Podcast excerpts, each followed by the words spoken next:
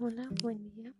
Soy Jessica Obdulia Mirón Vergara, estudiante de la Facultad de Psicología en la Universidad Benito Juárez. Y hoy vamos a hablar sobre las actitudes básicas rogerianas en la entrevista. Carl Rogers utilizaba el enfoque centrado en la persona. Consiste en una experiencia relacional promueve el crecimiento personal, genera relaciones interpersonales auténticas y satisfactorias. En este enfoque, el ser humano tiende a la supervivencia, crecimiento y autorrealización. Es susceptible a la autorregulación y autodirección. El crecimiento del sujeto tiene que ver con el desarrollo biológico, con la adaptación en la satisfacción de necesidades, el impulso al restablecimiento del equilibrio emocional con el deseo interno de desarrollar sus propias potencialidades. Aquí también entra un poco Maslow, donde habla de la tendencia de la autorrealización.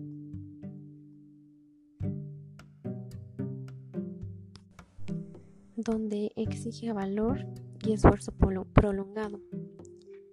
Los medios de ayuda para alcanzarlo son la terapia, la educación, la familia y la autodirección. Esta tendencia interna es débil y fácilmente derrotada por hábitos, presiones sociales y actitudes erróneas. La tendencia de la autorrealización es la hipótesis central del enfoque centrado en el cliente. El individuo tiene suficientes recursos, solo se necesita de ciertas condiciones para lograr el crecimiento. En las condiciones actitudinales aportadas en la terapia, la autenticidad, que es sinceridad y congruencia, es no esconderse detrás de máscaras profesionales. La aceptación el aprecio, consideración positiva incondicional, crea un clima, un clima para el crecimiento. La, la comprensión empática es la percepción del mundo interno del otro.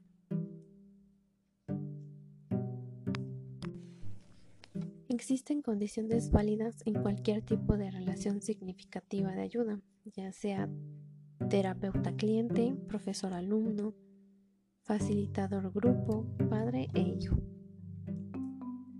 Estas tres actitudes promueven en el sujeto crecimiento, cambio, desarrollo personal y social. Crean un clima de seguridad y libertad psicológica. También intervienen desde la actitud y no solo desde la habilidad.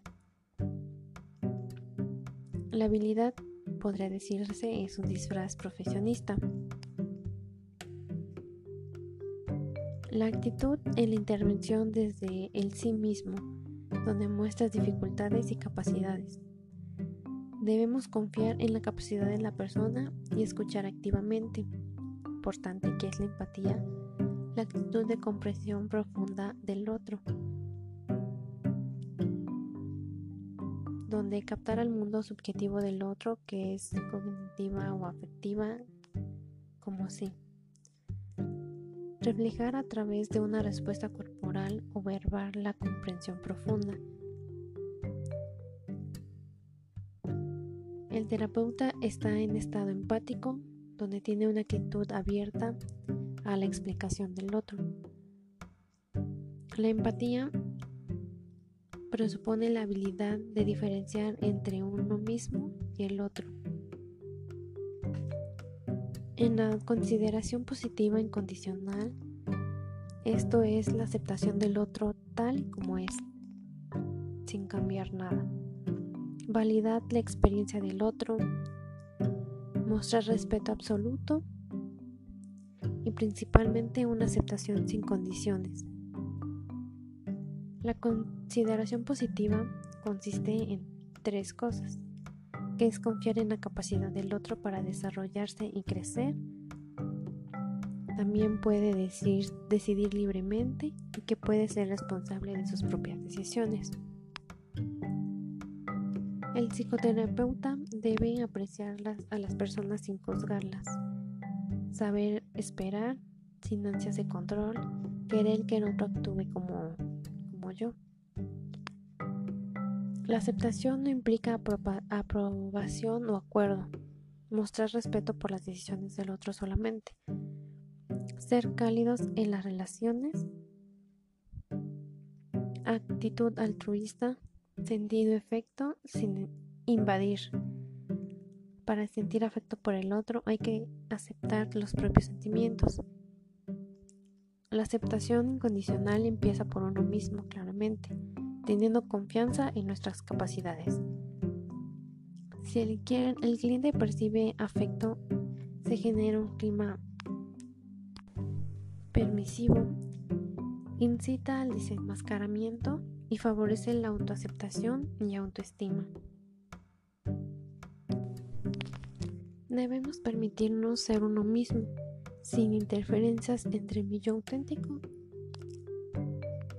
yo que me gustaría ser. La autenticidad significa una disposición interna a estar abiertos a la experiencia, conciencia y comunicación, y que esas tres sean congruentes. Soy lo que experimento me doy cuenta, aquí aplica conciencia y significado y comunico lo que siento. Cuando se expresa lo que se siente, este significado emocional le da experiencia. Es el que lleva al cambio.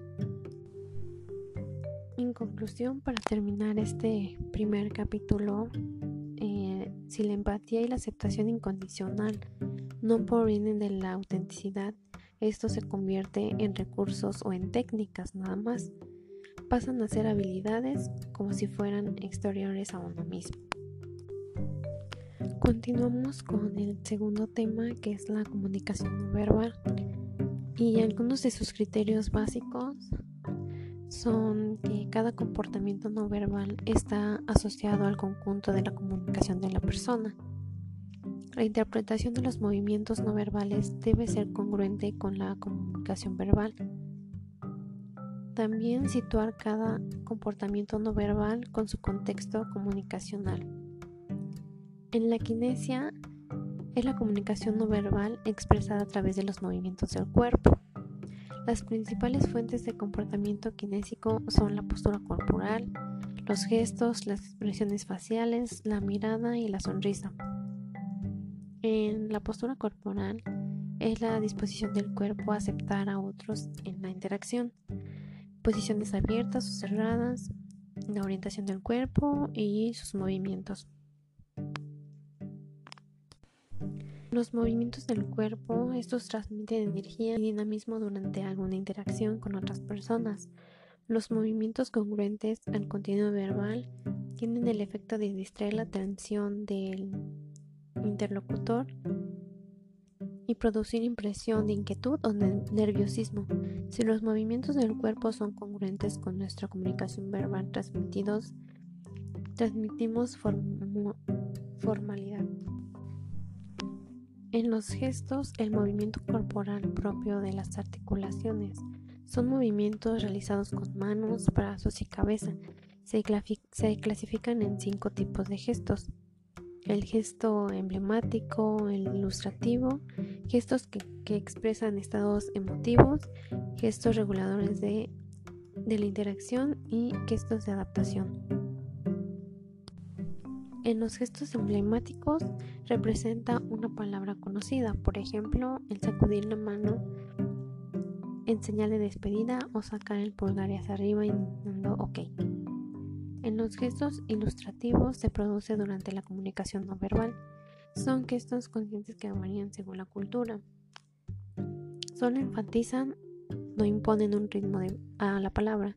Cualquier movimiento corporal que desempeñe un papel auxiliar en la comunicación es ilustrador. En los gestos que expresan estados emotivos son los que reflejan un estado emocional de la persona. Es similar al ilustrativo en la que acompaña la palabra. pero el ilustrador es emocionalmente neutro. Gestos reguladores de la interacción son movimientos producidos por quien habla o escucha. La finalidad es regular las intervenciones en las interacciones.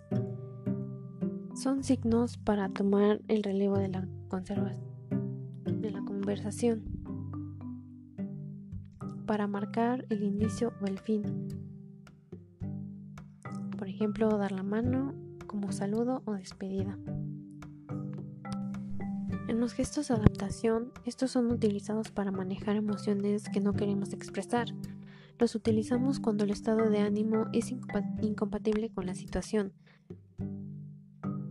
No podemos expresar nuestras emociones reales directamente con la intensidad como las sentimos. La expresión facial es el medio más rico para expresar emociones y estados de ánimo. Se utiliza para dos cosas, para regular la interacción o para reforzar el, al receptor. En la mirada se estudia aisladamente, aunque forma parte de la expresión facial, por su importancia en la comunicación no verbal. Se le atribuye un importante papel en la percepción y expresión del mundo psicológico. Se mira más cuando se escucha que cuando se habla. En esta la sonrisa a través de esta se expresa simpatía, alegría o felicidad. Se utiliza para relajar situaciones de tensión, la sonrisa tiene un efecto terapéutico, hace que te sientas más feliz. Ahora hablemos de paralingüística. Esto estudia el comportamiento no verbal expresado en la voz. Estudia las variaciones no lingüísticas como el tono, la intensidad o el ritmo. Es el timbre de voz con que nacemos. No se puede cambiar, pero sí se puede fingir. Puede ser formal o informal, alegre o serio. El tono es un reflejo emocional. Los cambios de tono manifiestan inseguridad, enojo o temor. En intensidad o volumen es la fuerza con la que se emite el sonido. La intensidad transmite intimidad, suspenso, sorpresa o impulso. Recalca emocionalmente aspectos importantes. El volumen elevado muestra autoridad y dominio. El volumen bajo nos dice que la persona se hace el esfuerzo de ser oída, ya sea una persona introvertida. En el ritmo es la fluidez verbal con la que se expresa la persona, el número de palabras por emisión de voz. Cada persona tiene un ritmo para hablar y pensar, ya que todos somos diferentes, y algunos ritmos son rápidos e enérgicos. Animado está vinculado a la persona que quiere contacto y conversación. Un ritmo lento revela rechazo al contacto, deseo de retinado y frialdad en la interacción. Proxémica estudia el comportamiento no verbal relacionado con el espacio personal. Es el conjunto de comportamientos no verbales relacionados con la utilización y estructura de espacio mediante la persona. El espacio personal es el que nos rodea, el que nos deja que el que no dejamos que otros entren o que El espacio personal se estudia desde dos enfoques. La proximidad física en interacción y el contacto personal. En la física va a depender de la situación, persona y cultura. Cuando nuestro espacio es invadido por alguien, comodidad, sensación de amenaza y tensión. Aceptamos una mayor proximidad de los otros cuando tenemos una relación cercana o en aglomeraciones. La orientación corporal se emplea como barrera territorial para impedir violaciones de espacio personal. En el contacto puede ser el contacto físico cuando lo inicia el de más estatus o dominio sobre el otro, o un contacto físico frecuente como el saludo de manos. También se da cuando alguien da información o consejos, en una fiesta más que en el trabajo, al expresar entusiasmo más que en presenciarlo, el dar la mano débil, el hombre muestra debilidad de carácter. En mujeres, poca sinceridad o resistencia a la interacción. Una palmadita en la espalda es un gesto de aliento y apoyo. Pasar nuestros brazos por encima de los hombros de otra persona es un gesto protector. Por terminar este tema, comenzamos con lo que es la confrontación en la entrevista. Y bueno, ¿qué es la confrontación? Es la comunicación entre dos personas. Tienen más importancia el, contenido acusativo que los sentimientos y las acciones. En esto se exigen mensajes en segunda y tercera persona, donde se expresan sentimientos como si fueran acusados por otros. Las personas niegan sus sentimientos y responsabilidades y proyectan sus conflictos internos en otros. Por esto, el psicólogo debe estar alerta ante las personas que envían mensajes en segunda y tercera persona. Pueden presentarse dos situaciones, juegos en los que participamos y triángulo dramático. En los juegos, las personas son, son manipulativas y pueden atraer a su percepción de la realidad. En el triángulo dramático, el profesional se ve envuelto o se vuelve un aliado y de ser un yo contra el mundo se vuelve un nosotros contra el mundo. El profesional se siente atraído hacia el problema para resolverlo. En la confrontación, un autor importante es Rogers, que aporta su reflejo de sentimiento, donde dice que hay que sacar a la luz la intención, actitud o sentimiento inherente a las palabras del individuo. La confrontación es una persona. En una persona puede participar en una crisis, por ejemplo. El sujeto reacciona a la defensiva, el comportamiento hostil y resistente.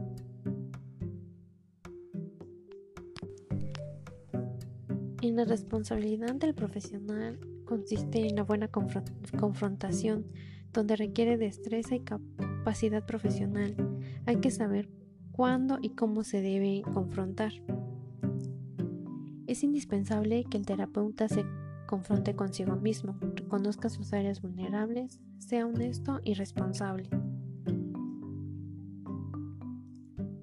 El psicólogo necesita darse cuenta de los comportamientos, gestos, relaciones emocionales que presenta ante el otro. Tiene que estar en contacto consigo mismo para poder entrar en contacto una buena confrontación implica el más alto nivel de comprensión empática. Algunas veces no es eficaz en todas las personas, sobre todo las que se ubican en los extremos. Los elementos a tomar en cuenta para la confrontación es donde el psicólogo debe ser consciente en el uso de la técnica, pues una sola confrontación puede que no altere el patrón habitual del cliente, una confrontación prematura genera sentimientos y actitudes negativas y destruir la intención y relación de ayuda. Tener una comunicación asertiva para que la confrontación no se tome como agresividad.